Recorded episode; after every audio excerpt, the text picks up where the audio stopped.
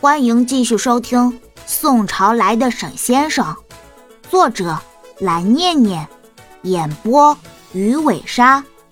偷偷告诉你，全集免费哦。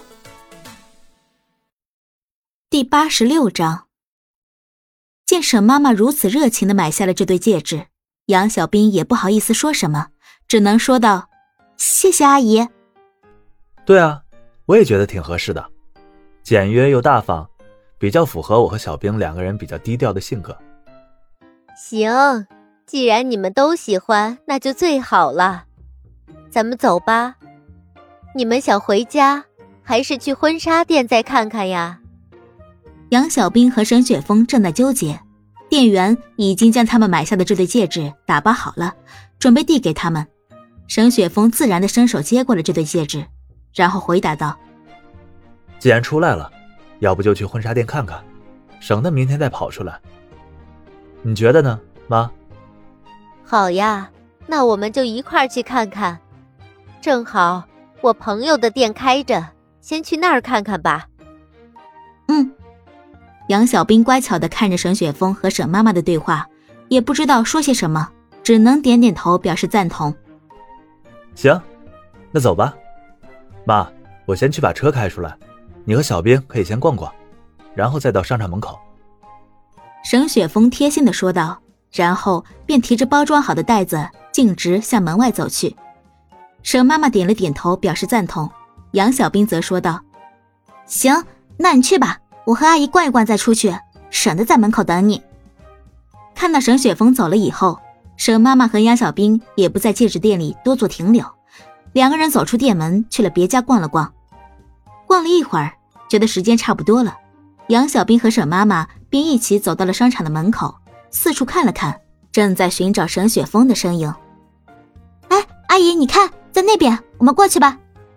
杨小兵看了一周以后，突然瞥到了沈雪峰的身影，于是便拉着沈妈妈，指着沈雪峰在的方向说道：“好，咱们过去。”沈妈妈回应道，说着。两个人便拉着手朝沈雪峰的车子走了过去。杨小兵和沈妈妈照旧坐在车子的后座，没有一个人想要坐副驾驶的位置，依旧在后座开开心心的聊天。沈雪峰极其不乐意，于是开口打断他们的对话：“妈，你朋友的婚纱店叫什么名字啊？跟我说一下，我好导航。”“巴黎春天。”“哎呀，这你都不知道？就这还要导航？”沈妈妈有点不耐烦的说道，不太开心。沈雪峰打断了她和杨小兵的对话。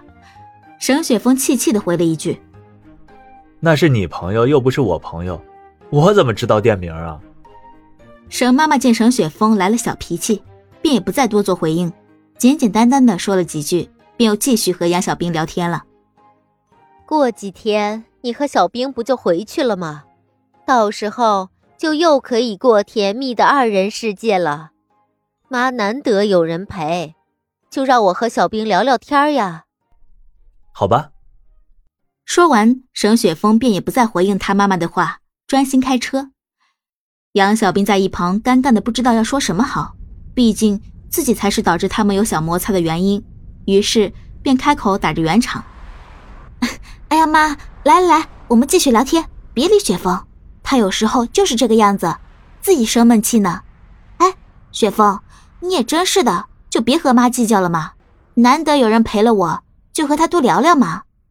沈雪峰简简单单的回了杨小兵一句：“嗯。”还好安静的只是沈雪峰，杨小兵继续和沈妈妈聊着天。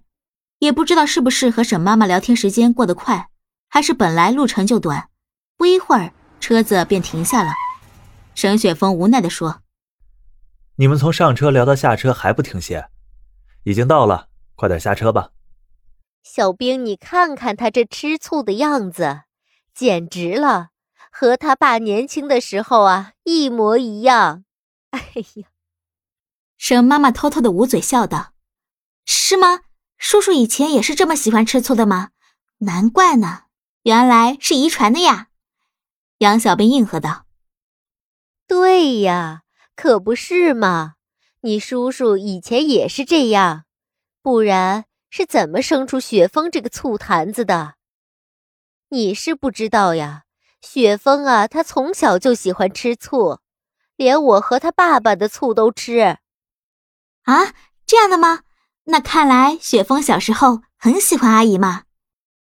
才不是，他只是啊，觉得我和他爸爸秀恩爱而已。这样子啊，阿姨，我们快进去吧，在马路上站着也不太好。好，好，好，我们快进去吧。你看啊，我这一聊天都忘了。沈妈妈有点不好意思的撩了撩头发。对啊，你们两个真是的，我也没想到下个车也能聊天呢，而且还明目张胆的在这里说我的坏话，难道看不到我当事人就在这里吗？你还跟我翻脸呀？和你自己的妈妈翻脸？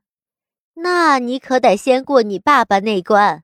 哼，臭小子！沈妈妈也顿时傲娇了起来。阿姨，咱们俩快点进去吧，可以一起去挑挑婚纱。如果可以的话，阿姨你也可以一起试一试呀。杨小兵想要缓和一下他们俩之间的气氛。好呀，小兵，我也好久没有穿过婚纱了。说着，沈雪峰的妈妈便拉着杨小兵走进了婚纱店里。刚进婚纱店，里面的店员便迎了过来。哎呀，沈夫人，您今天怎么有空过来呀？我们老总今天好像不在呀。